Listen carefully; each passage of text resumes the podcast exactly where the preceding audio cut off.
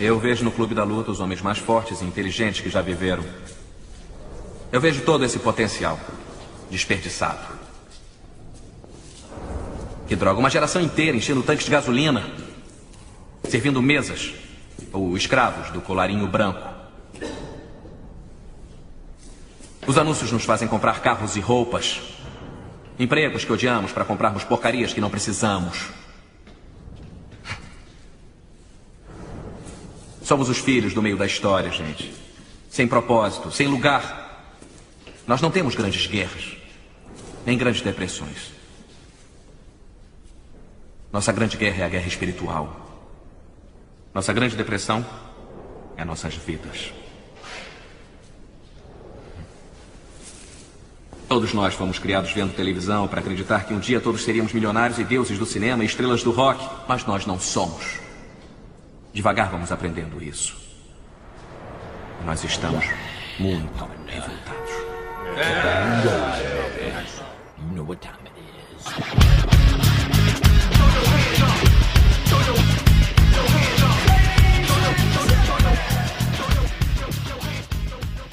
Fala aí, cinéfilos de todo o Brasil. Sim, estamos começando mais um Cinecast. Eu sou o Bruno Costa, o barman, responsável por servir as bebidas dessa noite. E tenho aqui o dono do clube ao meu lado, Ricardo Zambuja.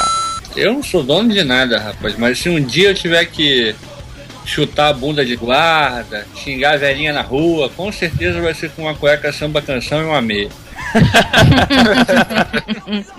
E do, e do outro lado do fone, ele sempre, ele, o nosso intelectual da noite, Luciano Vieira.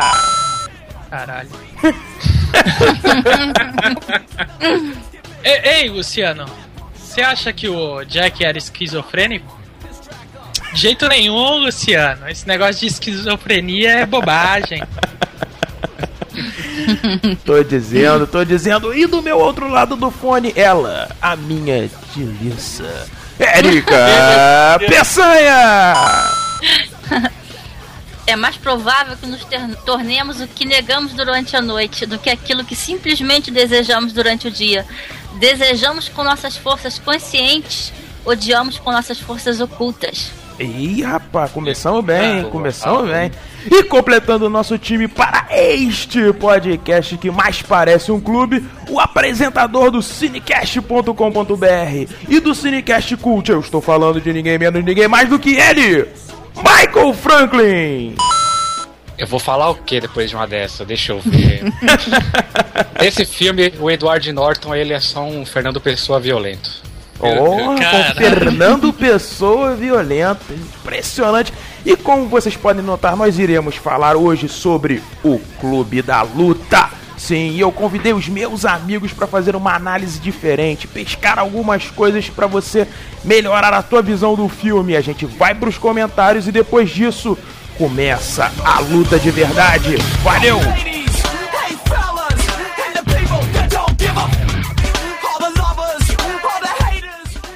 Gentlemen, welcome to Fight Club.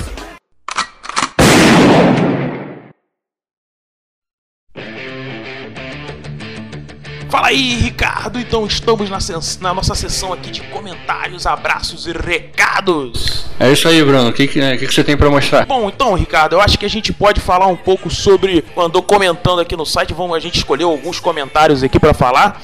Eu acho que a gente pode começar com um comentário do Rafael Nogueira, que falou o seguinte: Olha só, mais um podcast muito bom pra minha lista. Não sei se entendi direito, mas acho que o podcast é sobre filmes cult, right? Se for, por favor, comentem sobre cães de aluguel. Valeu e continuem assim. Pô, é isso aí, cara. Bom, vamos tentar explicar um pouquinho melhor como é que vai funcionar o nosso site. A gente está tentando criar uma agenda e toda terça-feira vocês vão poder ouvir o Cinecast Cult, que tem uma pegada mais profunda. E profunda, eu quero dizer, a gente vai analisar um pouco melhor, com, com um viés mais é, psicológico, mais técnico. É uma coisa mais profunda. então fica ligado que toda terça-feira vai ter. O, o Drops a gente tá, tá pensando em botar na quinta-feira para você poder montar sua agendinha de filme. Bom, sábado eu vou levar aquela mulherzinha, pá, pra ver o filminho. Vou, vou levar pra ver o. Pô, vai dar aquela impressionada, vai mostrar como você entende de cinema, entendeu? E isso vai ser na quinta-feira. O nosso cinecast, aquele maior, aquele que vocês já estão habituados, já teve sobre a magia, sobre o filme Sessão da Tarde, esse vai ficar é, de 15 em 15 dias e ele vai ser colocado na sexta-feira para você poder escutar. Bom, eu acho que é isso. Acho que deu para entender bem como é que vai ficar a agenda do, do programa. Sim, sim, Ricardo. Acho que a galera entendeu. Bom, a gente tem mais um comentário aqui, Ricardo, da Bárbara, que diz o seguinte: lindo, lindo, lindo. Eu adorei cada segundo. Tá falando de mim? Eu adorei cada segundo desse podcast, principalmente o aproveitamento da música. Eu acompanho o site e sempre ouço o podcast. Espero, espero que vocês façam mais episódios desse nível. Ansiosa por Gênio Indomável, Bons Companheiros, A Vida é Bela e por algum de ET ou extraterrestre. Beijos a todos!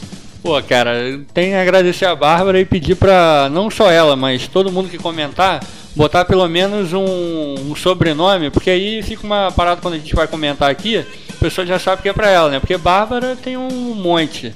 Mas, enfim, agradecer é pra isso que a gente tá aqui quando a gente lê um, um comentário como esse, tanto a gente do, do Cinéfilos quanto o pessoal lá do cinecast.com.br, fica, fica todo mundo feliz. É isso aí, pessoal. É isso aí. A gente agradece a todos. Continuem acompanhando. Sigam a gente no Twitter, arroba os cinéfilos. Pessoal que está baixando pelo feed, entre no site. A gente agradece muito pelos comentários. Participem, porque a discussão se estende nos comentários, não é isso, Ricardo? É, tem que mandar um abraço também pra galera lá, como eu já falei, do cinecast.com.br, que tá dando uma força no site e tá brilhantando aí a nossa, nossa discussão. Sim, Ricardo, e ganhamos um amigo essa semana, na verdade alguns. Vou mandar aqui um abraço aí pro nosso novo escritor aí do, do, do- no nosso oscinéfilos.com.br, que é o Pedro. Pedro, grande abraço, cara, você tá escrevendo matérias excelentes, continue assim. Para o senhor, seu panda do Pauta, Pauta Livre News, que também tá dando uma força muito legal pro site, e pro Léo do Radiofobia, que continua divulgando o site da gente. É isso aí, pessoal. Até a próxima e valeu. Bom podcast.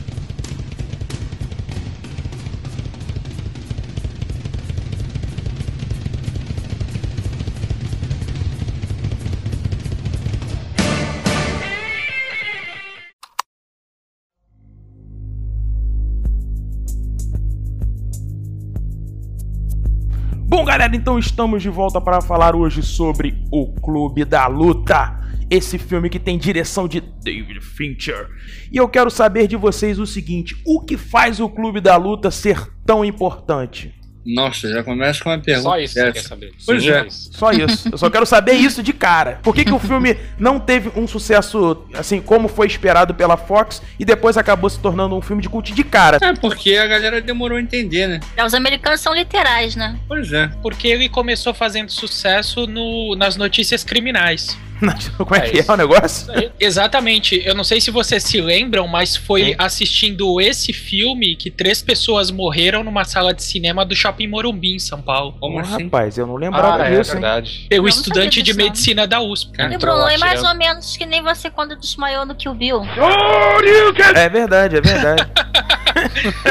Esse É filme, é, tanto na cultura americana quanto brasileira, ele teve grande repercussão social, não necessariamente pelo roteiro, a princípio, antes de se tornar cult, enfim, mas justamente pela associação de alguns acéfalos em relação ao que eles fizeram. Além desse caso no Brasil, teve um outro nos Estados Unidos, um garoto, se eu não me engano, de 16 anos, que foi é, violentamente espancado, e segundo os relatos das testemunhas, os caras que estavam batendo nele estavam representando algumas cenas do Clube da Luta.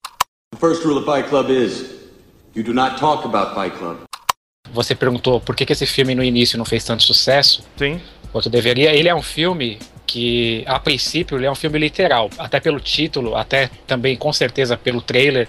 As pessoas foram ao cinema esperando uma coisa e chegando lá elas viram que não era necessariamente Ah. aquilo que elas esperavam. Sim, Isso, sim. eu acho que eu acho que gerou algumas frustrações e alguns comentários negativos que deve ter esvaziado o sucesso do filme no início. Só lembrando que esse filme ele teve a direção do David Fincher, né? O roteiro é do Jim Hughes, baseado no livro do Chuck Palahniuk. Casa Fox, né, que foi responsável pela distribuição do filme. The first rule of Fight Club is you do not talk about Fight Club. David Fincher, ele não queria fazer o filme no começo. É, na verdade, ele foi convencido a fazer o filme pelo roteirista que apresentou pra ele e falou: Pô, só lê esse pedacinho aqui desse livro. Aí ele leu e falou: Cara, a gente precisa fazer esse filme. E daí a coisa aconteceu e o David Fincher, inclusive, chegou pros produtores da Fox e falou: Olha, só tem uma maneira da gente fazer esse filme. Vocês comprarem a ideia agora, eu, eu fazer o que tem que ser feito e depois eu apresentar ele pra vocês. E foi basicamente o que aconteceu. Second rule of Fight Club is you do not talk about Fight Club. Eu queria entender quem é o personagem do Edward Norton. O Luciano, Ele é basicamente um cara muito parecido comigo, inclusive. Sim. Ribeiro, 30, 31 anos de vida. E se resume, assim como essa carcaça que fala pra vocês, em trabalhar pra seguir o mundo imposto a ele. Ou seja, não é ele que determina o roteiro da vida dele.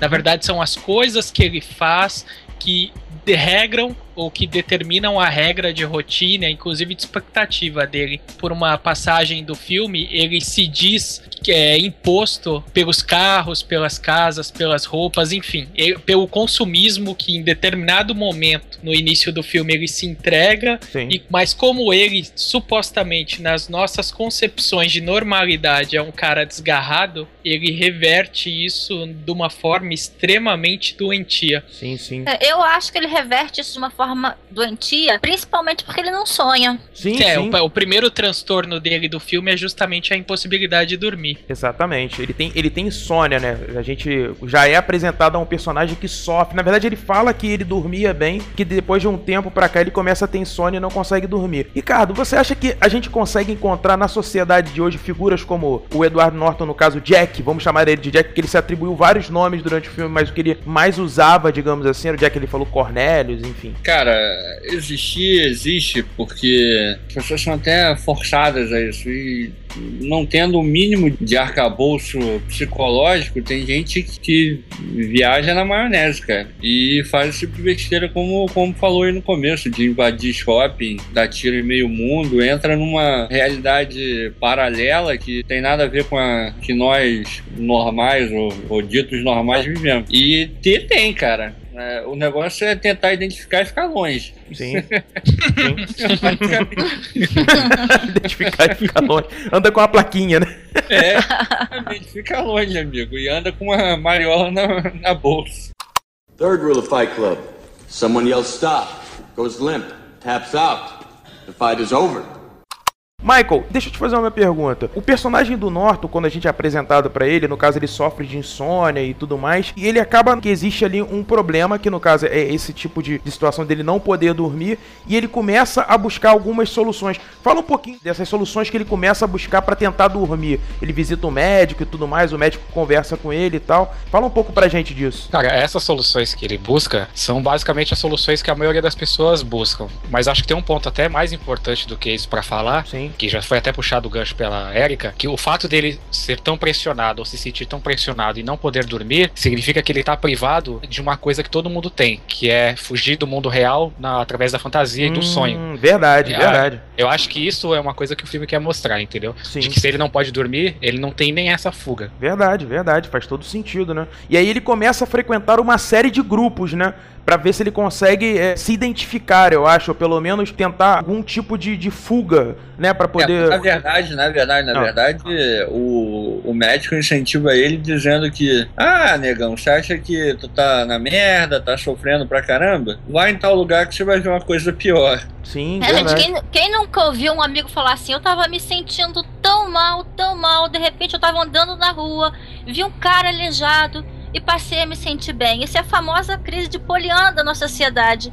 As pessoas come... elas têm a capacidade de sentir bem, sabendo que estão melhor do que os outros. A gente talvez pudesse sintetizar o sofrimento dele, enfim, se a gente tivesse que inventar, inventar um termo médico para isso, Uhum. eu, eu sugeriria que ele sofresse, no caso do filme, de estresse existencial. Sim, sim. Ou seja, ele chegou num nível de insônia, um, um sintoma disso, mas ele chegou num nível de sofrimento, inclusive em tentar seguir a forma de vida que é estabelecida pela coletividade, pela sociedade em si, que ele estava estressado enquanto sujeito existente, enquanto ser vivo, inserido em um grupo com regras estabelecidas. Curiosamente, como o Ricardo falou, uma pessoa aparentemente saudável diz para ele que aquilo é frescura e que ele tem que conversar com os doentes de verdade para ver o que Verdade. acontece. Third rule of Fight Club. Someone yells stop, goes limp, taps out. The fight is over. Verdade. Uma coisa interessante também da gente analisar é que no começo do filme ele comprava muitas coisas, né? Ele pegava catálogos, via, ah, não, quero comprar isso aqui. E saía comprando, comprando, comprando, achando que aquilo definiria ele enquanto pessoa, né? Ah, minha sala de, de jantar, como é que tem que ser, é, enfim. O que, que vocês acham dessa parte extremamente consumista da parte dele, né? Isso era Ah, uma sim. fuga? Isso, Ele- isso era algum tipo de. Pra se sentir melhor, ele saía comprando? Seria isso? Pode ser, talvez é, era. Já que o cara não tinha lá o sonho e tal, a válvula de escape do cara talvez fosse essa. Vocês acham que então na, na- na nossa sociedade a válvula de escape é, no caso, o consumismo, é a compra? Porrada, você pega em várias, em várias coisas, desde a da mulher que tá com TPM e vai comer chocolate, a- ao cara que, que é um, um dito merda na vida, que, enfim, não tem amigos, não tem nada e fica tentando comprar amigo, mulher com carro Sim. importado. Third rule of Fight Club. Someone yells stop, goes limp, taps out. The fight is over. Assim que o Norton ou o Jack começa a frequentar os grupos que ele recupera a condição de sono, enfim, a suposta normalidade da vida dele, quando ele sonha que ele se vê dentro. Aliás, ele não sonha, né? Ele fecha os olhos durante uma sessão e se vê, é, seguindo a orientação da narradora lá, da palestrante, ele se vê dentro de uma caverna e de repente aparece um bicho, que não é qualquer bicho. Eu não é lembrava disso. é um pinguim. E Sim. o É pinguim verdade. e o pinguim olha pra ele e diz: relaxa, vai, né? Se solta. Sim. A figura do pinguim é uma figura explicável e extremamente cabível na história do filme, porque o, o pinguim, diferente de todos os animais, ele, ele, se você colocar um grupo de pinguins, eles são praticamente idênticos. Sim. E a figura do pinguim é muito parecida com a de, de um sujeito uniformizado, vestido a Verdade. caráter. Verdade. Caramba. Que Um- lindo. É, eu não tinha me tocado disso. Com E calça, desajeitado, né, também. Sim, também, totalmente desconexo.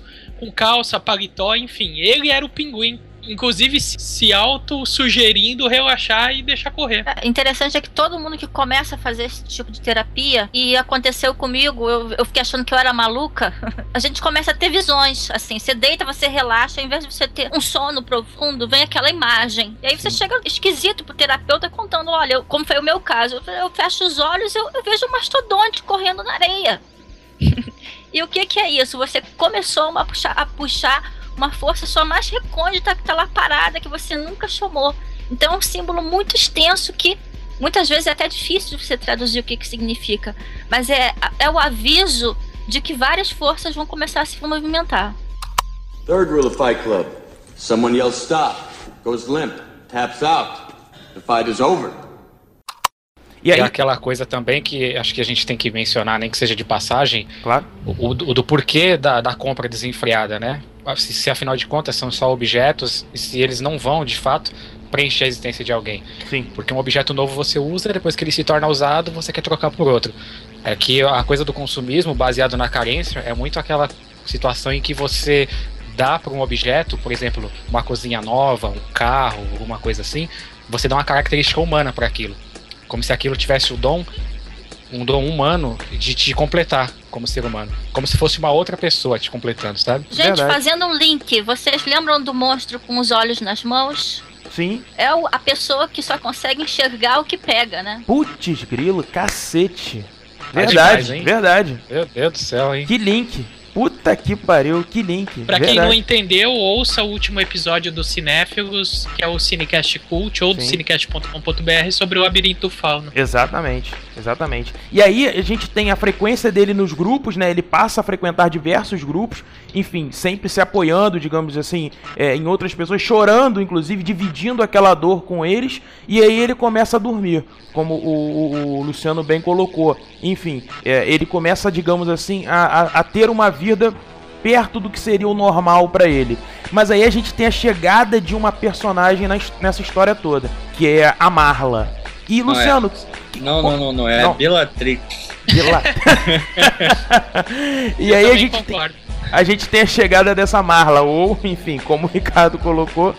É, e o que, que muda nessa história, Luciano? O que, que passa a mudar nessa frequência dos grupos dele? Bem, ele acha uma equivalente, ou Sim. seja, uma turista, uma farsante, que não padece de nada do que é discutido nos grupos. E curiosamente, a menina chama mais a atenção dele do que a suposta solução que ele tinha encontrado, inclusive em dormir, razão pela qual ele compadece de novo de insônia. Verdade. Até que ele resolva.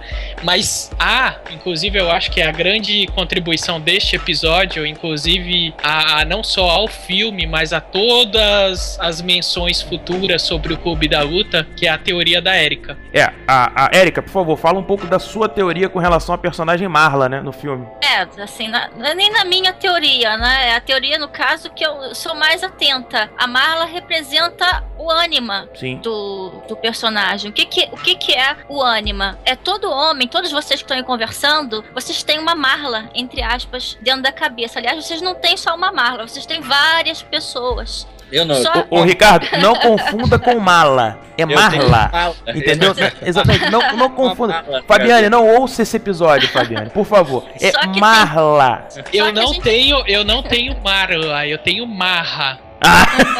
Nossa. Ela, cada época da aí, vida, Bruno, ela, favor, cada vai. época da vida de vocês, ela tem um nome diferente. Vocês não têm controle. É uma mulher que vocês não têm controle. Quando a gente casa, ela se- passa a se chamar amante. a filha da mãe. Fourth rule only two guys to a fight. Mas olha só, então a gente tem várias personalidades dentro da, personalidades dentro Érica, da gente. Érica, só um minuto.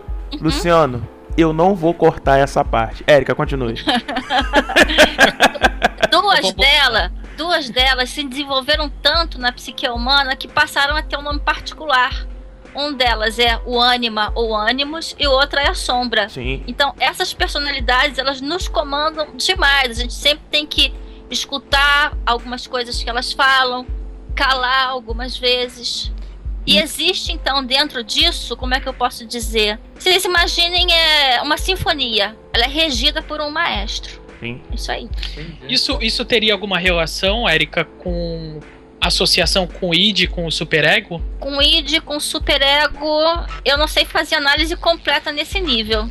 Porque o que, o que você tá querendo propor e que tá meio ainda é, oculto é de que a- no filme a Marla, assim como o sujeito que é a imaginação do Jack, a Marla também seria. Ou seja, ela não existe. É, Ela não exatamente. existe. Exatamente. A minha proposta é que, que depois que ele começou a dormir, nada existe. E o foda é que eu assisti o filme de novo e eu passei a acreditar nisso, que ela de fato não existe. A gente vai discutindo ao longo do, Do que é. da história que o Bruno vai contar pra nós. Mas o, o fato é que o que eu lembro das poucas aulas que eu prestei atenção de psicologia, que o id representava a vontade selvagem, instintiva de qualquer ser, e o superego era a retaliação a essa vontade, era a autocensura. Uhum. Assim como o ego éramos nós, administrando esses É. dois extremos. É a história do diabo e do anjinho Aham. nos Pra gente ombros. pensar no ego, é só a gente imaginar um maestro. O que você tá é, atribuindo com o nome de, de id, que são todos os nossos impulsos represados, na verdade também não é tanto assim, porque a gente pode ter instintos, repre- é, forças represadas que foram feitas durante a nossa passagem da vida. Sim, sim. O inconsciente coletivo, ele é muito mais do que isso. Ele tem informações represadas dos nossos antepassados. Sim. Então você imagina, não, não é uma represa só é, do nosso cotidiano, é uma represa universal. Fourth rule only two guys to a fight. Ah, eu, eu, eu vejo é, nesse nível que o Tyler, por exemplo, é o diabinho querendo botar pra fuder, Uhum.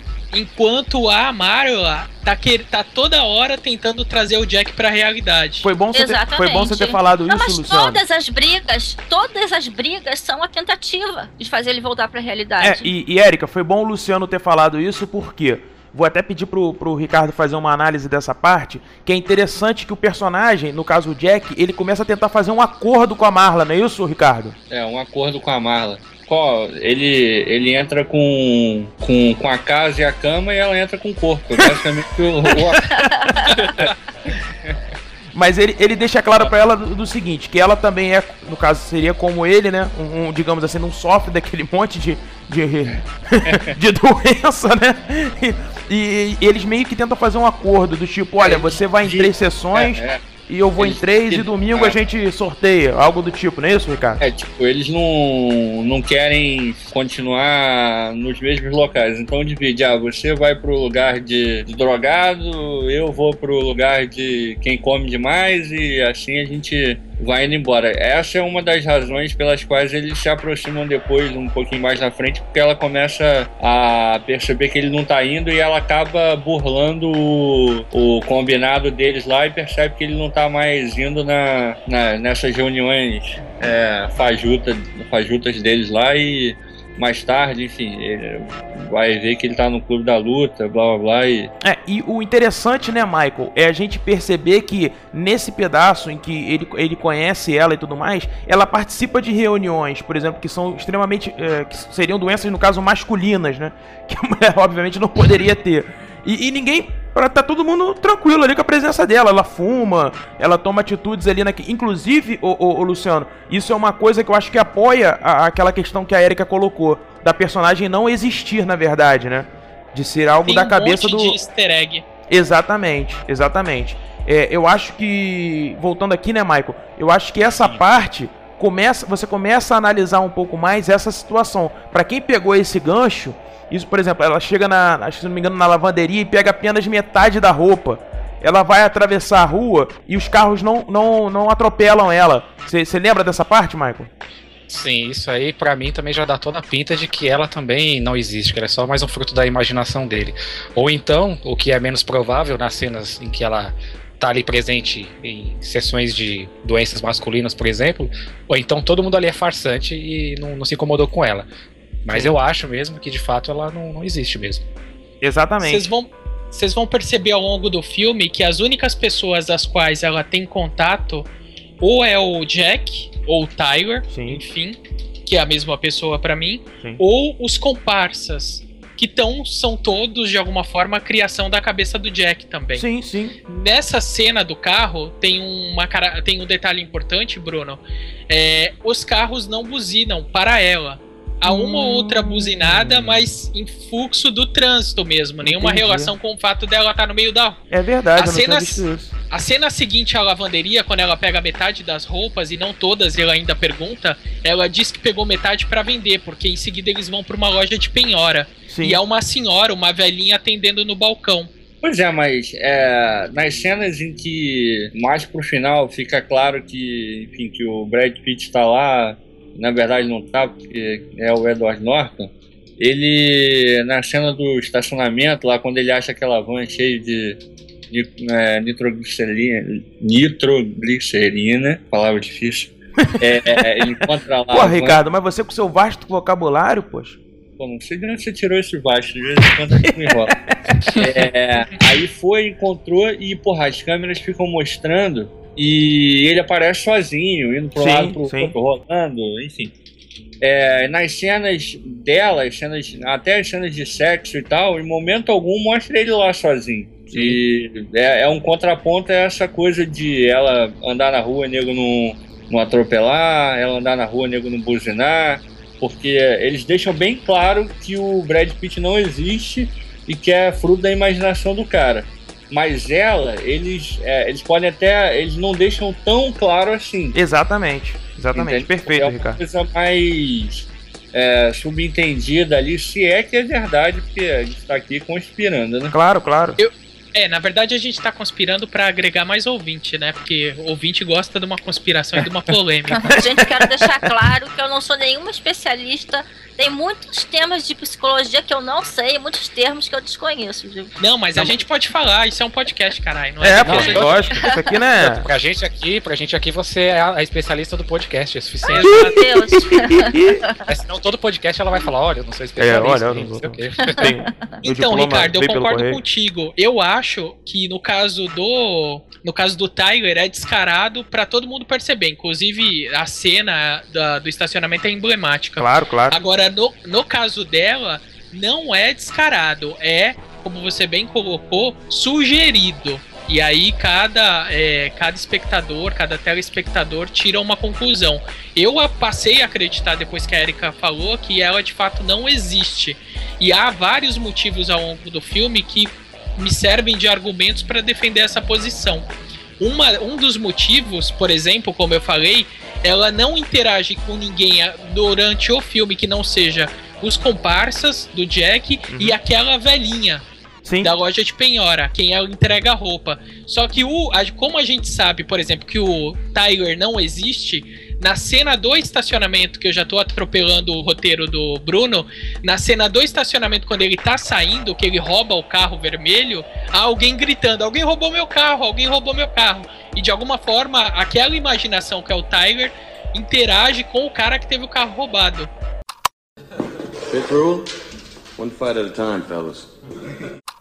É, e aí eu vou. Vamos continuando aqui, ó, seguindo a nossa pauta. A gente vai. Ele, a, a vida dele começa a desgringolar de novo, ele não co- continua, consegue dormir de novo, enfim. E aí ele começa a ter apagões. Ele mesmo fala que ele começa a viajar, viajar, viajar, e de repente ele tá num lugar, passa pra outro, entra no avião. Ele conhece a figura que vai mudar toda essa história. Que vai dar um novo rumo pra essa. pra história da vida desse do Jack ou do Cornelius, enfim. Quem é essa figura, Ricardo? Não sei, não conheci. Puta que Apresentado a ele. Entendi, entendi. Bom, então ele conhece a figura de Tyler Durden. Soap. I make and I sell soap. This is how I met Tyler Durden. Senhoras e senhores. Eu e aí. falar do Brad Pitt, eu não gosto dele. Entendi, entendi.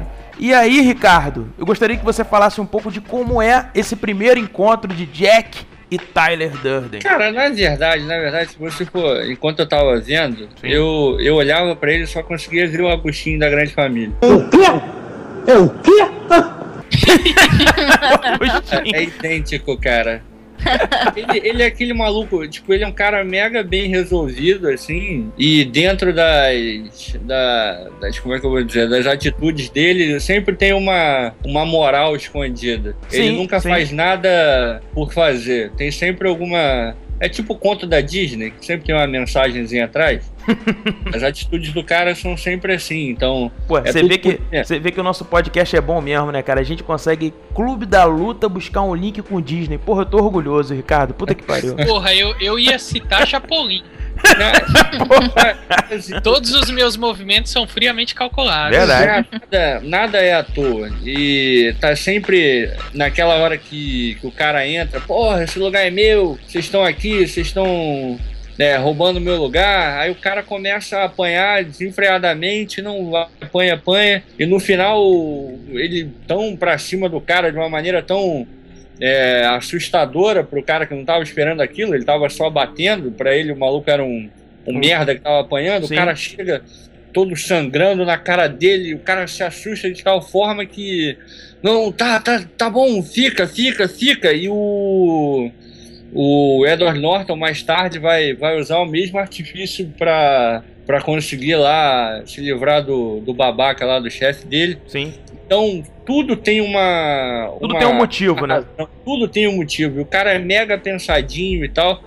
E, e isso casa com, com toda aquela coisa que eles tentam passar. Porra, eles estão formando um, um exército, então tem que ser tudo.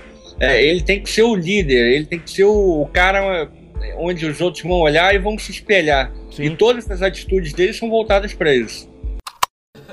Fifth rule? One fight at a time, fellas. E, e o Luciano, qu- quando ele conhece o Durden pela primeira vez lá no, no no avião, a gente tem a pri- o primeiro easter egg ali de que alguma coisa não, não, não tá batendo, né? Sim, sim.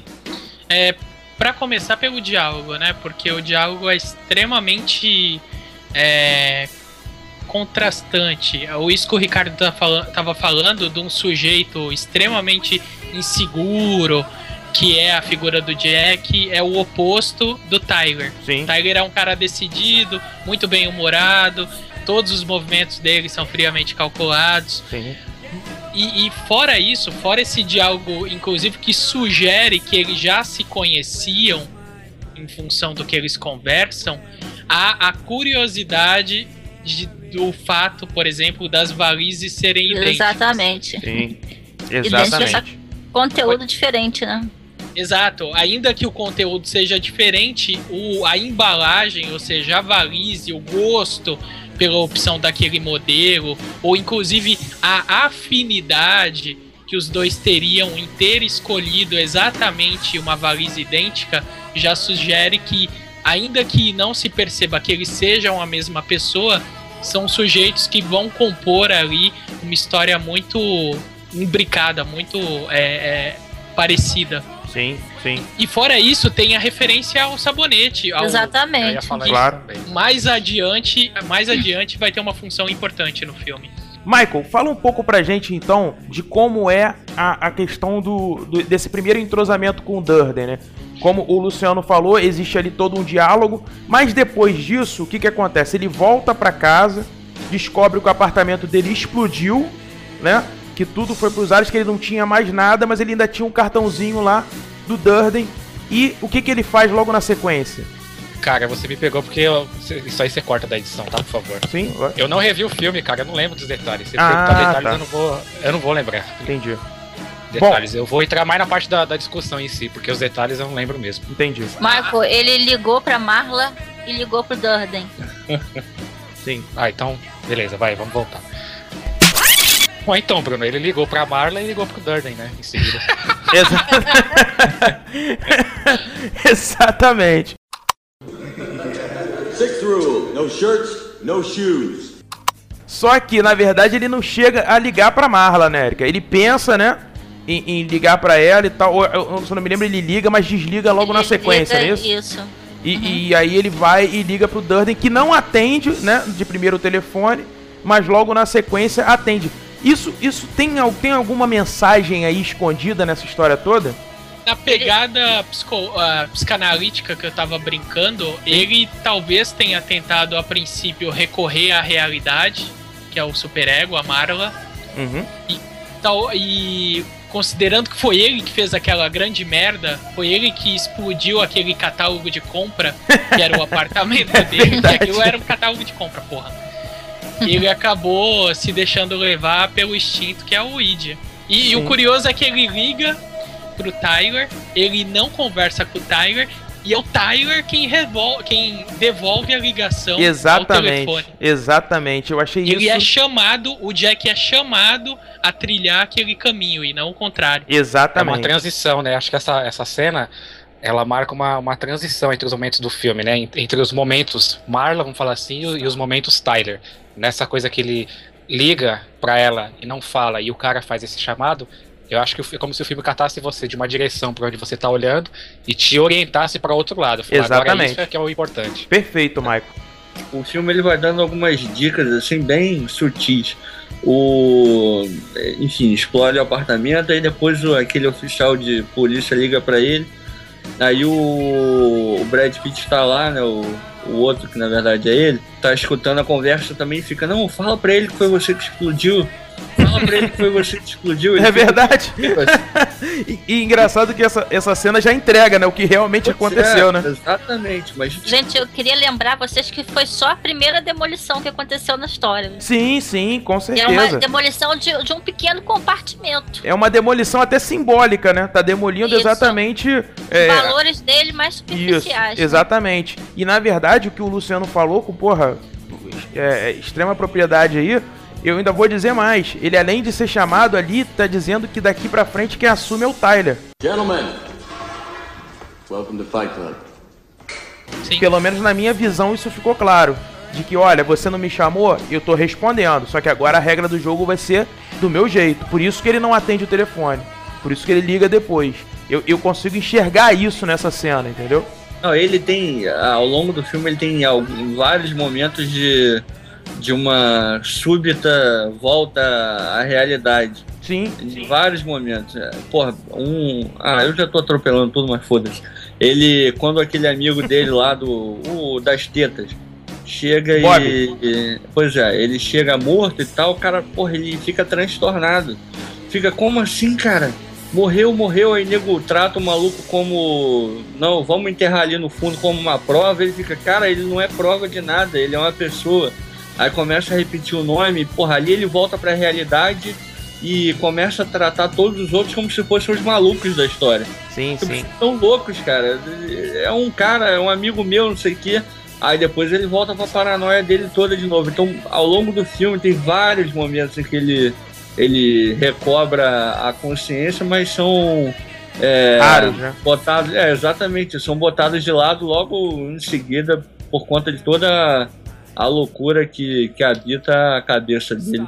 Sim, sim. E, e eu, eu acho que a gente tem que fazer um parênteses aí, até pra não perder um comentário importantíssimo na parte técnica do filme. Uhum. E claro, por consequência, um elogio ao David Fincher, que é a forma como ele montou esse filme. Ele mescla claro. várias formas de narração. Uhum. Mas o filme como um todo, ele é uma espécie, ele foi construído desde a edição à direção de arte como um videoclipe. Sim, sim. Verdade. E essa forma de construção como videoclipe mais enaltece a violência e as mudanças de personalidade do Jack. Uma, uma coisa bacana, até para fazer um resgate rápido, é, até esse ponto do filme, que é o telefonema, depois da explosão do apartamento, é o jogo de cores, de luzes que o diretor de arte, junto com o Fincher, deu pro filme. Se vocês prestarem atenção, o começo do filme é, contextualizando o mundo real, corporativo que o Jack vive, é repleto de cores é, meio que pastéis. Sim, sim, sim. Onde Perfeito. tem muito verde, Perfeito. tem muito amarelo e tem muito azul. Ora, a metáfora da, do verde não é outra senão a ganância pelo dinheiro. Sim. No caso aí, a alusão à possessão material e doentia que ele tinha, aquela vida encolerada dele. É a questão do consumo, né, Luciano? Exato. Ele tinha um tapete que era Ying Yang. Sim, sim. Bem Mas- superficial, porque pegou fogo, né? É.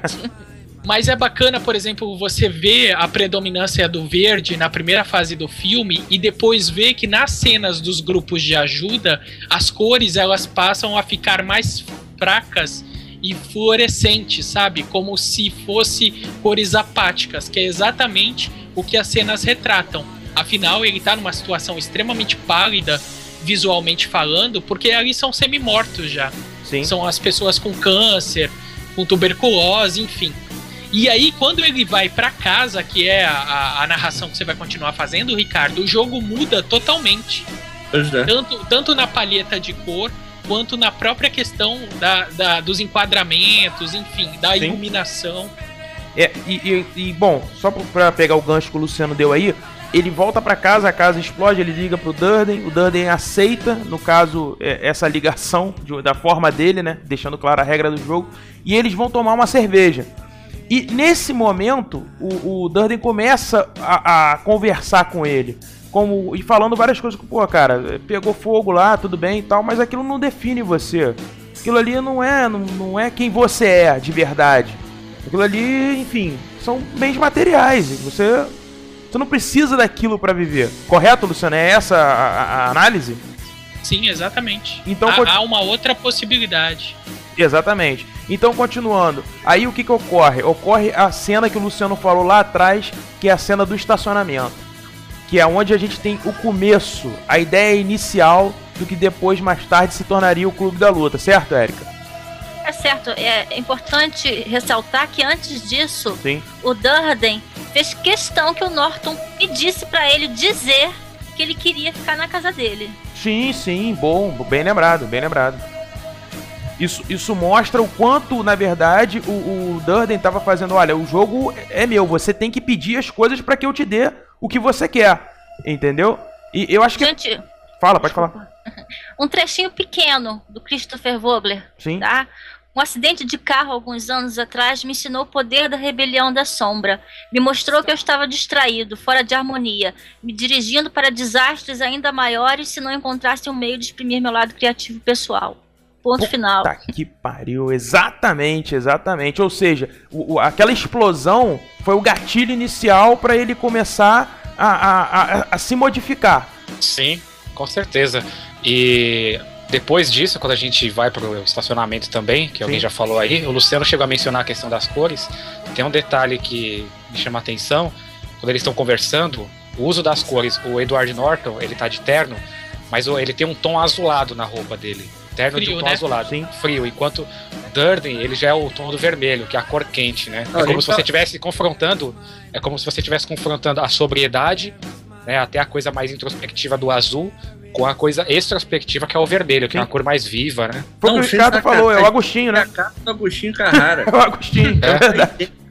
Aliás, ele, ele acompanha com aquele vestuário dele, o Tyler, durante todo o filme, né? Mas Pois é, aqueles óculos imensos de dourados. e ele, tem um, ele tem um clima é, mega. Galhofeiro, Ele- fala, Ricardo. Eu sei que você quer usar a palavra galhofeiro, vai. Ele, em alguns momentos, ele flerta com a galhofa mesmo, mas é o, é o cara do. do. da palavra certa na hora certa, mas é- ele é galhofeiro mesmo. Sim, sim. Então, Ricardo, mas você não acha que é, isso, é, o fato dele se vestir, a forma como ele fala, se comporta, não é meio que de propósito? Não é uma espécie de ironia que o diretor quis fazer? As próprias coisas que eram discutidas ou eram praticadas, a violência, a questão do terrorismo, enfim. Não, eu concordo e, e acho que, assim, ficou mais. Enquanto eu tava revendo o filme, ficou mais na minha cabeça que, que era pra fazer um. Como é que eu vou dizer? É, os dois são a mesma pessoa, né? Nesse momento você não sabe, mas é aquele negócio: os dois são a mesma pessoa, mas ao mesmo tempo tem um contraste muito grande entre os dois.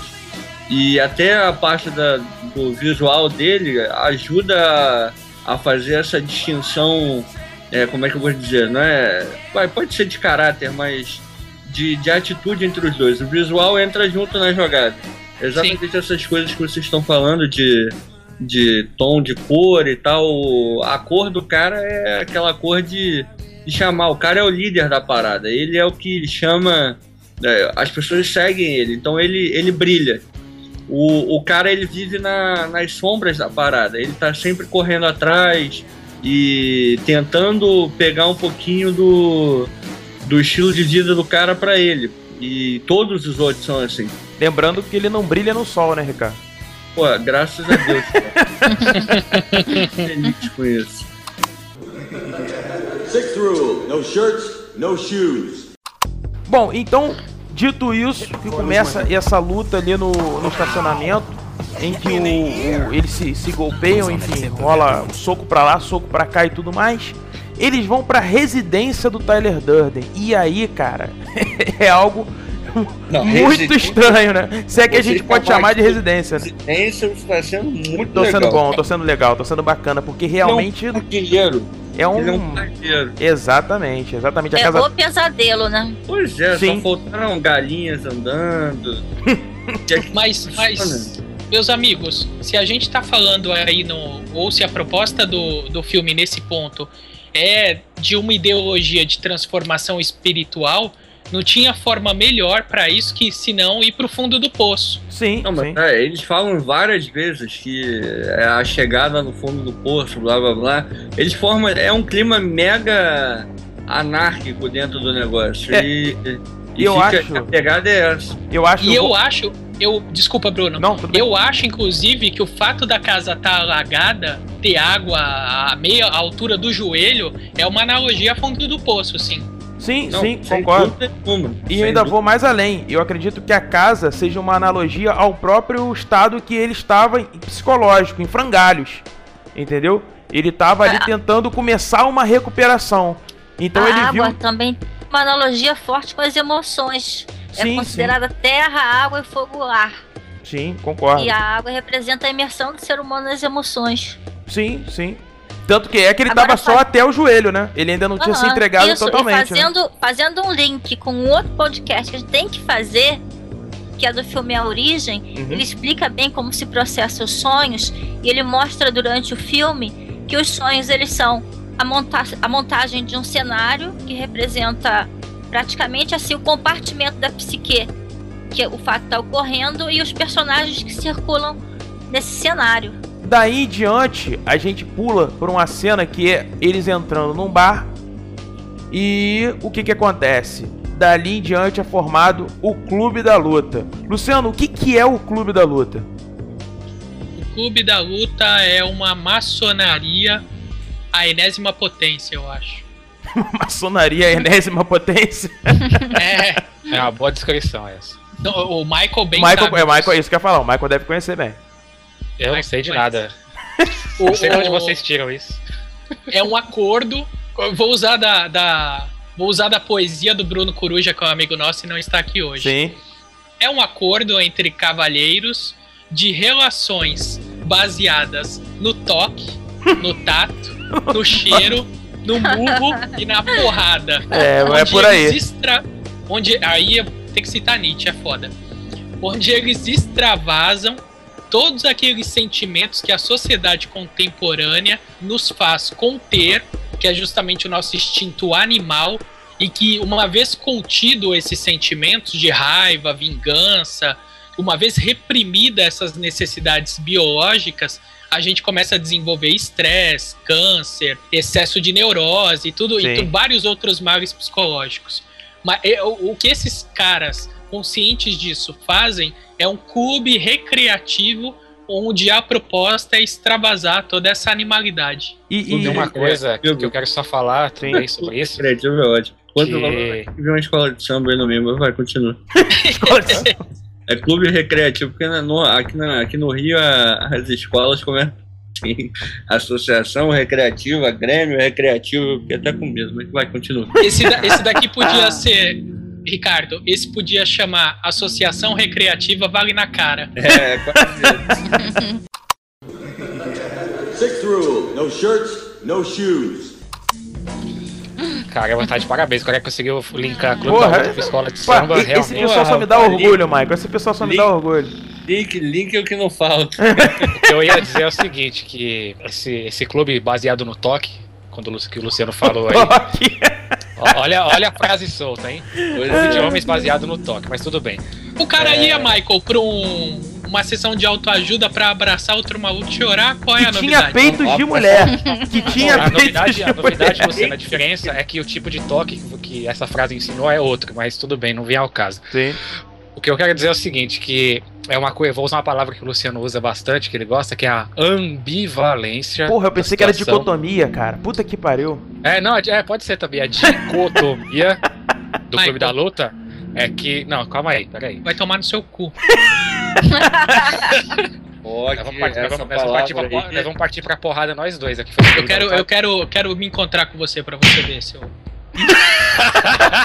Falar que tá piorando. Um manda o outro tomar no cu, o outro fala, ah, então me encontra. É porque, ô Ricardo, é a primeira noite do, do Michael no, no Cinecast. Aí ele tem que lutar, sabe como é que é, né? É, A ordem de vocês está explodindo, né?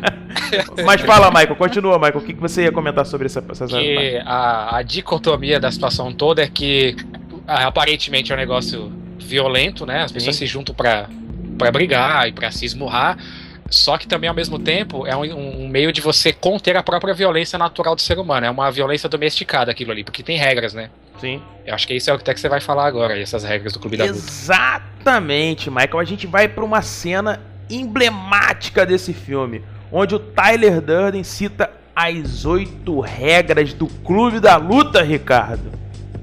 É verdade, tem. Na verdade não, não são oito, né? São sete, né? Porque uma repete. Sim. Mas. É, quer que eu diga todas elas? Mas é claro, eu te chamei por isso, meu camarada. Porra! No trabalho. Vagabundo. Vamos lá. Número um. Nunca comente sobre o Clube da is Número dois. Nunca comente sobre o. Número Club 3. is Quando alguém gritar para, ou então desmaiar, perder sangue pra cacete, a cabeça explodir, a luta acaba. goes limp. Quatro. taps Somente out. duas pessoas por luta. Então, suruba na luta não vai. Número 5. Uma luta de cada vez. Número 6. Sem camisa e sem sapato. Dura o tempo que for necessário. Então, maluco, começa a se porrar e, E ver o que que vai dar. Vai ficar. E número 8. And final Se for a primeira noite no clube da luta, necessariamente tem que tem que ir pra briga, tem que ir pra porrada. Exatamente. Porque o Clube da Luta começa com uma galera e tal, aquele pessoal que participou lá do, do que estava acontecendo ali no, no estacionamento, que eles se porravam sempre e tudo mais. E aí a coisa foi aumentando. Foi aumentando, mais pessoas participando e tal. E a primeira e a segunda regra foram pro espaço, né? Ah, ele fala, porra, ih, quanta gente bonita, quanta gente alegre, sujeito pimpão. Aí chega aqui, porra, mas peraí, tem alguma coisa errada nisso aí. Se Sujeito tem, pimpão. se tem, se tem muita gente aqui é porque a primeira e a segunda regra foram pro vinagre, né? Exatamente, exatamente, Ricardo. E aí, Luciano, eu lhe pergunto: a primeira e a segunda regra, então, elas justamente foram feitas pra isso, pra que as pessoas comentassem? Ah, cara, eu desculpa atropelar, mas é aquele negócio. Se eu virar pra vocês e falar, olha só, agora não pensa no elefante cor-de-rosa dançando Ai se eu te pego. Vocês estão pensando em que agora? Puta que pariu, Ricardo. No elefante rosa. Que amigo. visão do é uma inferno, coisa, Não fala. Porra, você não pode falar isso na rua. O que, que a primeira coisa que a pessoa vai comentar no, na fila do pão? Porra, tô entrando num clube, hum, clube legal. É exatamente isso. Eu ia usar uma casa amarela, mas eu prefiro o seu exemplo, é bem melhor. Seventh rule. Fights will go on as long as they have to. Bom, e com isso o clube vai aumentando, vai aumentando e acaba virando meio que uma seita, né, cara? Pô, imagina, Maçonaria. imagina Exatamente. já tivesse Maçonaria. Twitter, Facebook, imagina. Exatamente, Pô, a coisa. Ia ficar, porra, parada ia ser. Até ia entrar pro clube da luta. E o mais interessante é que várias pessoas de várias classes sociais diferentes, de, enfim, de, de, é, como é que eu posso dizer, de importâncias na sociedade diferentes, né? É, desde políticos até, enfim, estavam envolvidos com o Clube da Luta, começaram a ficar envolvidos com aquilo, né? Bruno, Oi, posso fazer de novo outra pequena leitura? claro, pode, deve. De novo do Vogler, inspirado pelo herói de mil faces do Campbell. Sim. Peraí, deixa eu desligar meu celular. Peraí, antes de você ler. Pronto, pode fazer agora. O arquétipo do herói representa a busca de identidade e totalidade do ego. Sim. No processo de nos tornarmos seres inteiros, completos e integrados, somos todos heróis, enfrentando guardiões e monstros internos, contando com a ajuda de aliados. Na busca de explorarmos nossa própria mente, encontramos professores, guias, demônios, deuses, companheiros, servidores, bodes expiatórios, mestres, sedutores, traidores e auxiliares, como aspectos de nossa personalidade ou como personagens so- dos nossos sonhos. Verdade, perfeito, perfeito. E com isso, Érica, o que que acontece? Vai acontecendo, a gente vai vendo que o filme ele vai tomando uma outra dimensão, né? O, o Clube da Luta vai ficando uma coisa séria, tão séria, a ponto até do, do, do Jack começar a fazer uma série de situações no, no emprego para ele poder começar a viver, do, viver em função do Clube da Luta. E aí nisso começa uma reaproximação da figura da Marla, né? ela dá uma ligação pra casa lá do onde o Durden está com o nosso amigo Jack ou Cornelius, enfim, qual o nome que a gente. Vamos usar o Jack, que acho que aí fica, fica bom pra todo mundo, né?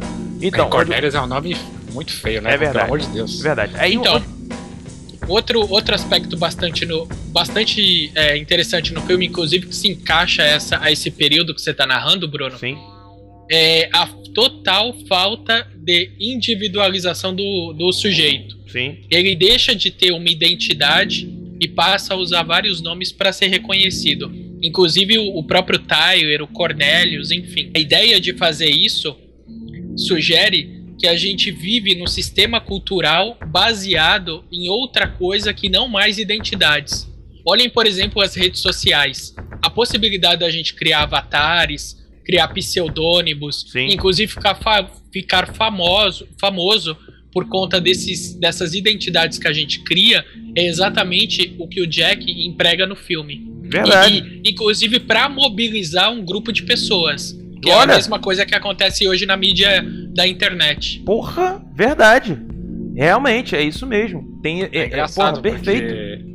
É como se você simplesmente criar um outro nome ou assumir um outro nome tivesse um impacto psicológico tão grande que é como se aquilo te, te permitisse se tornar uma outra pessoa completamente nova, né? Verdade. Cacete. Mas, na verdade, a gente pode usar isso até a nosso favor, né? O fato é que a gente não usa.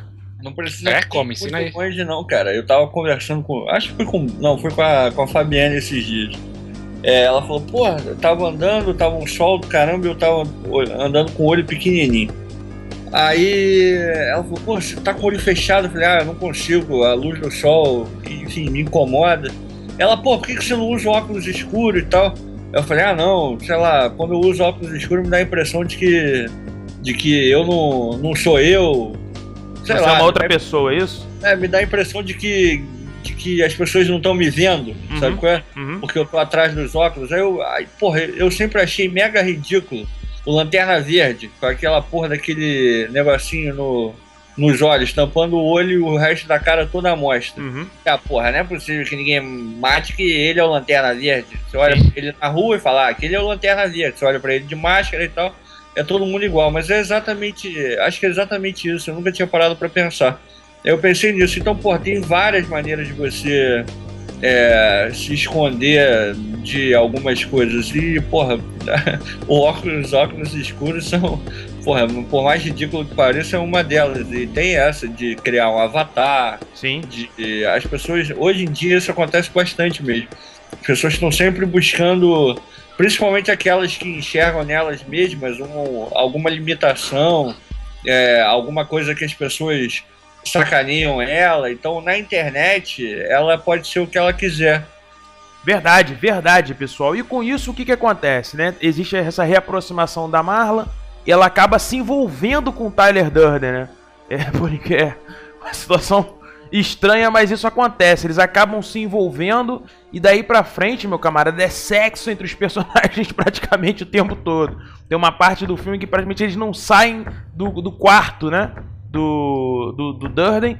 E aí começa uma coisa interessante, né? Que a gente não. Que a gente passa a ver o quê? A Marla frequentando aquela casa, né? A e maneira achando- mais fácil de deixar uma mulher calada, gente. e achando aquilo totalmente normal, né? E de uma certa forma também espetando um pouco a, a figura do Jack, né? É, porque eu acho que de, de uma certa forma ela, ela sabe que ele gosta dela, enfim. E o que que acontece? A gente não vê o personagem do Durden na mesma sala que a Marla nunca. Quando eles estão convivendo naquela, naquele espaço. O que, que poderia ser. Como é que a gente poderia fazer uma análise disso, Érica? Eu acho que é principalmente no momento em que eles quase não chegam perto um do outro, mas tem um momento que ele começa a discutir, o Durden começa a discutir com a, Mar com a Marla Sim. e ele abre uma porta, o Durden tá num porão. Sim. Que é muito emblemática essa cena também, na minha opinião. Isso. Ele começa a dizer pra ela, não fala nada, eu falei pra você não, pra não, Não contar não sobre mim, contar né? da minha existência. Exatamente. E aí, Aí que no filme mesmo foi esse o momento que eu acordei, entendeu? exatamente. E aí, Luciano, foi nesse momento também que me deu o estalo de que a Marla, na verdade, não existia. Exato. Inclusive, deve ser uma sensação psicológica, psicológica boa você transar consigo mesmo, considerando que é um triângulo. Não, não, para, para, para. Tá indo pra um lugar que não é legal, cara. Não, vou... Mas dá ibope, Ricardo, as pessoas gostam de ouvir isso. Ah, É, é, gente, ele fez. Ele quis. A intenção foi fazer literalmente, por isso que eu tô brincando, eu tava falando sério. A intenção foi literalmente deixar a mulher dele calada. Então, Aquela mas me mulher não podia falar. Sim. Ela Porra, que. que porra de masturbação era aquela, meu? Então, Seventh rule fights will go on as long as they have to. E aí, com essa reaproximação de Marla e do Durden, a gente tem o que a gente acabou de falar. Ela mais uma vez é rechar... É... Ih, me fugiu a palavra aqui, eu não consigo falar isso não. Ela é uma... mais... Rechaçada. Exatamente, negada pela figura do, do Jack, que acaba afastando mais uma vez ela. E aí a gente vê uma coisa interessante, que é o quê? A figura da Marla é uma figura que, na minha opinião, toda vez que ela conversa com o Norton, eu acho que ela tenta trazer ele de novo pra. Talvez pra essa realidade. Ou tentar pelo menos que ele busque isso de alguma forma, né? Não sei se eu posso estar aqui falando alguma besteira, talvez até que sim. Mas eu, eu penso assim, que ela, ela tenta ser uma âncora pra trazer ele de volta. Mas Ah, ela não consegue. que Uma, uma das, ela é sem dúvida uma das pontes que fazem com que ele chegue a, a, a definição de que os dois são. Ele e o cara são a mesma pessoa. Sim, sim, exatamente, Ricardo. Sem dúvida nenhuma, ela é, ela é uma ponte, se não a principal, para que ele, que ele acorde e veja: caraca, é, é a mesma coisa, entendeu? Sim. Porque ele, fica, ele começa a ver né, né, nessas coisas de, de realidade dele lá que, porra, que ele tem. que ela não é mais uma, que ela é alguma coisa importante para ele. Então tem uma hora no filme que ele, ele liga pra ela, porra, e aí, a gente já transou, a gente não transou.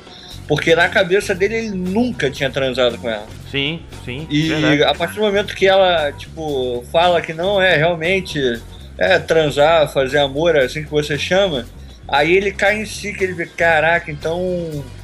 Porra, eu já tive com ela. E a única maneira dele ter estado com ela é ser o. O, Durden. Exatamente. Inclusive porque ela chama ele de Tyler Durden. Outra coisa interessante, a gente vê que naquela cena da cozinha, em que o Tyler é, pega na mão do, do Jack e faz uma ferida, né? E joga. Como é que, que ele joga mesmo na mão? Esqueci agora. É um, é um ácido, né? É um tipo Aí de ácido, alguma coisa assim? Ele joga um, joga um pó do demônio. lá. Sim, então e a mão do cara começa a arder, de, ele não consegue. O bicho começa, a, sei lá, sair espuma da mão do cara, e o cara sentindo muita dor. E o Durden falando pra ele: "Não, cara, você tem que você tem que ir- você quer ir ao fundo do poço? Você quer experimentar o fundo do poço? Você quer ver re- realmente o que é o fundo do poço?" Aí faz isso com ele, até que tem uma hora que ele aceita, né? Ele para de ficar se contorcendo, de debater e, e a- simplesmente aceita. Aí o Durden vai, joga um tipo de, se eu não me engano, é, exatamente, que aí cessa, né, aquela situação e ele fala pra ele: "Bom, meus parabéns, agora sim você está no fundo do poço, ou mais perto do fundo do poço, alguma coisa do tipo." Seventh rule fights will go on as long as they have to. E, e nessa cena da morte do Bob, que a gente vê que o clube já se tornou um organismo mesmo independente, que já tem as células que já vão começando a funcionar e, e- e armando várias situações e tal, é que ele tem o estalo, né, Luciano? Que ele começa a achar, pô, peraí, o que, que eu tô fazendo? Pô, meu amigo morreu e vai ser enterrado como um qualquer. Na, na verdade, eu acho que o peitudo, ele O é o peitudo. elo. é, o. o Sim, o Bob, o Bob. Sim. Peitola, Peitola é bom. Peitolas. Ele é, ele é o elo de ligação, ou ele é o único fio, o último fio de ligação do Jack com o mundo real. Sim. É a linha solta, né? Sim. Exato, é, a gente, linha solta. olha só. É, tem uma imagem, tem uma, tem uma representação importante na imagem desse personagem, porque o corpo dele é idêntico ao corpo do, do primeiro deus cultuado na Terra, que chamava Peitudo Deusa também? Mãe. Era, era a gordinha peituda.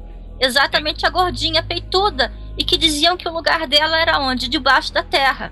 Entendi. Hum, Então, é, a teve- deusa Terra, né? da deusa Terra. Então, o primeiro período religioso da gente foi esse período matriarcal, representado pela, de- pela deusa Terra. Olha, Bem, que link bom, Depois bem disso interessante. veio, depois disso veio Adão, que nasceu de onde? Do barro. Sim.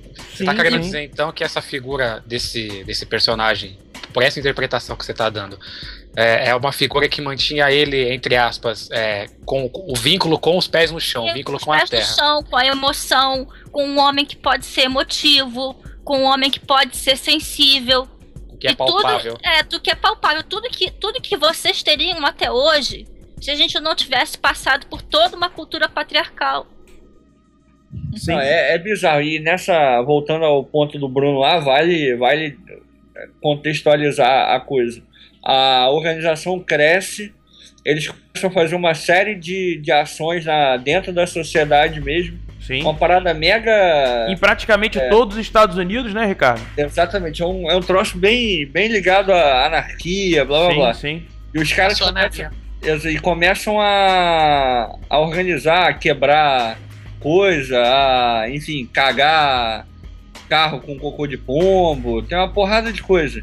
E a coisa vai tomando um vulto tão grande que aparentemente eles não têm eles não têm a medida da, da realidade. Então eles agem como se eles fossem é, pseudo-justiceiros e que de, de sentir dor, de, de serem atingidos, blá blá blá, Então eles vão fazendo, as coisas vão acontecendo, eles vão se colocando em risco, mas não estão nem aí pra isso. E, porra, quando o cara leva o tiro e morre, aí que ele.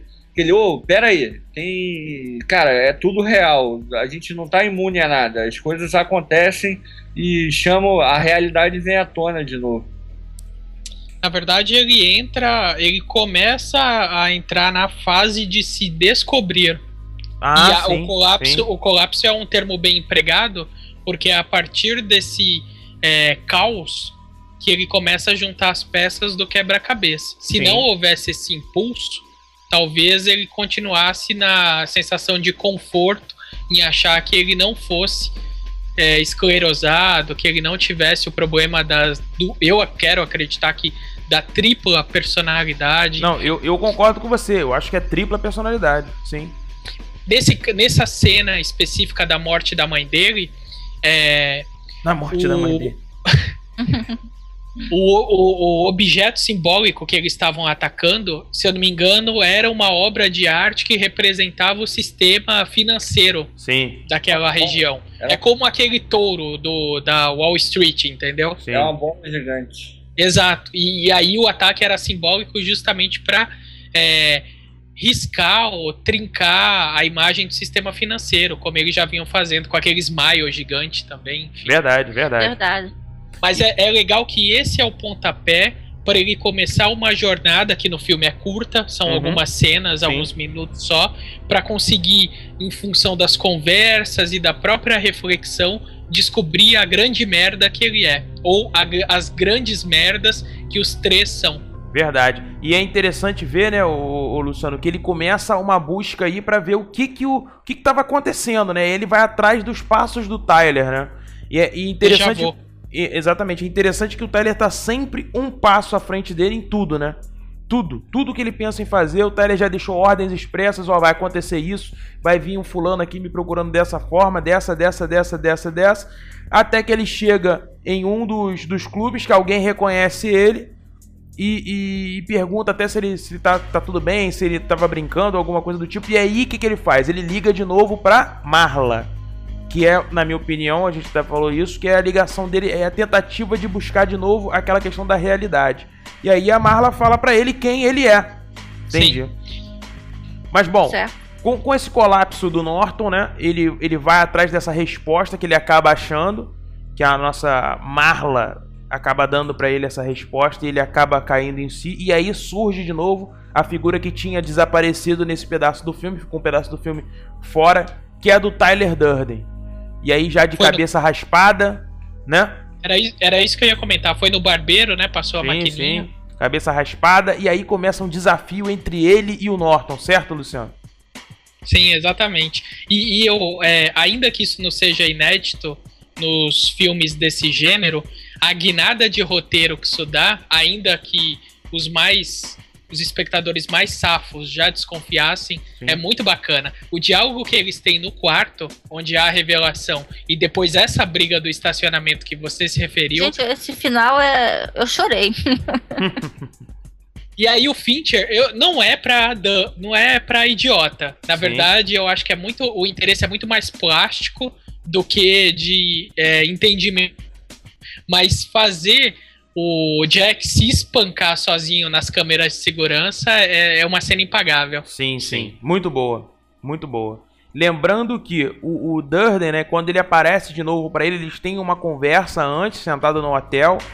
E aí o Durden começa, não, você não lembra que você fez isso? Você não lembra que isso, que aquilo, que aquilo outro? E aí ele vai mostrando as cenas do próprio Edward Norton fazendo aquelas situações, né? O encontro dele com o Durden, que na verdade não tinha aquela figura ali. Ele se, ele se praticamente se batendo, né? No estacionamento. Enfim, aí, como o Luciano bem colocou, você vai entendendo, né? Que a figura do, do Durden e do, e do Edward Norton, no caso o Jack, é apenas uma pessoa. Não é isso, Michael? Sim, exatamente isso. E eu concordo também com o que o Luciano falou de que é uma questão muito mais plástica do Sim. que realmente explicativa para quem tá assistindo, porque se a preocupação fosse explicativa, ele teria feito todo o filme de uma forma diferente. É E não claro, deixado claro. só pro final, né?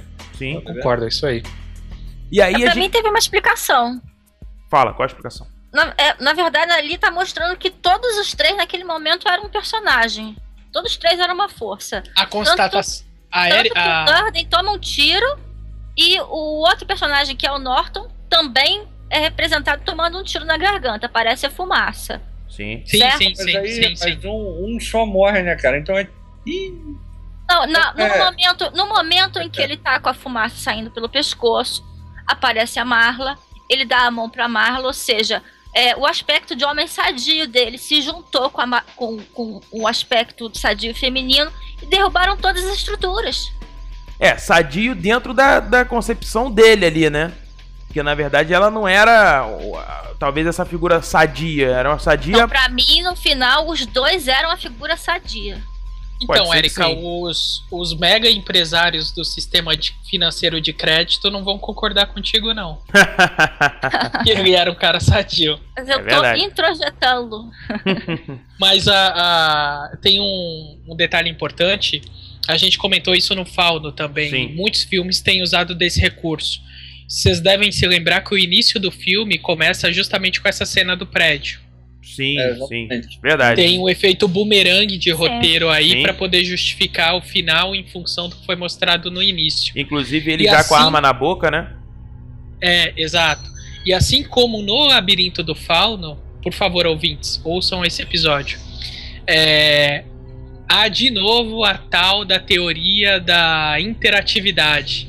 Uhum. Porque, pra mim, os três morreram com aquele laço. Sim. Se- Concordo. se- a, a, a Erika adiantou que, por exemplo, quando o Norton dá um tiro. E, e que interpretação dos dois, né?